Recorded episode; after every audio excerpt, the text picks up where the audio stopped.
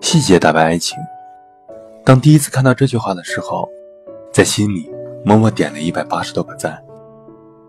我们所经历的这些情感，回想起来的，或者说能够拿出来做比较的，都是那些令人动心的细节。从细节中看出一个人到底爱不爱你。有时候分手，真的不用发生什么惊天动地的大事。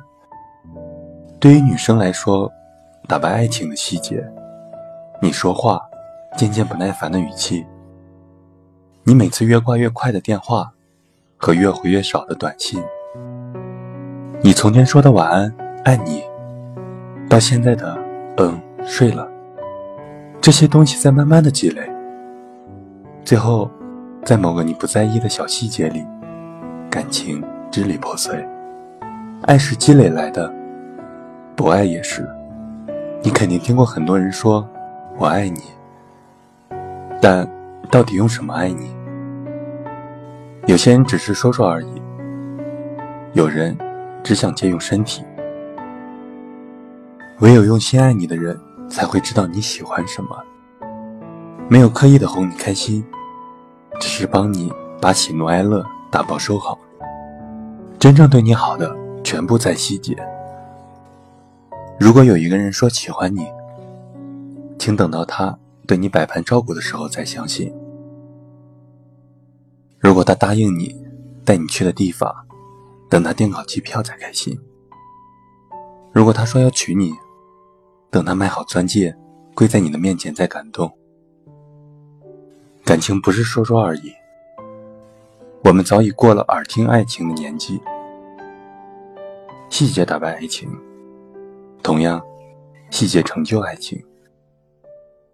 朋友告诉我，那是他们刚住在一起。有天晚上，她来大姨妈了。晚上去卫生间回来再躺下的时候，他翻身把她搂在怀里，边帮她揉肚子，边轻声打呼。可是白天他们才吵完架。那时候他就想，嗯，以后就是他了。表面和你生气，内心却依然为你撑伞。我们都需要这样一个人，一起共度余生。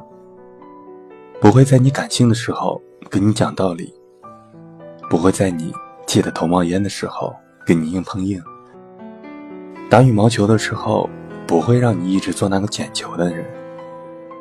他不需要情商高，但一定要懂你的点，知道怎么能让你开心。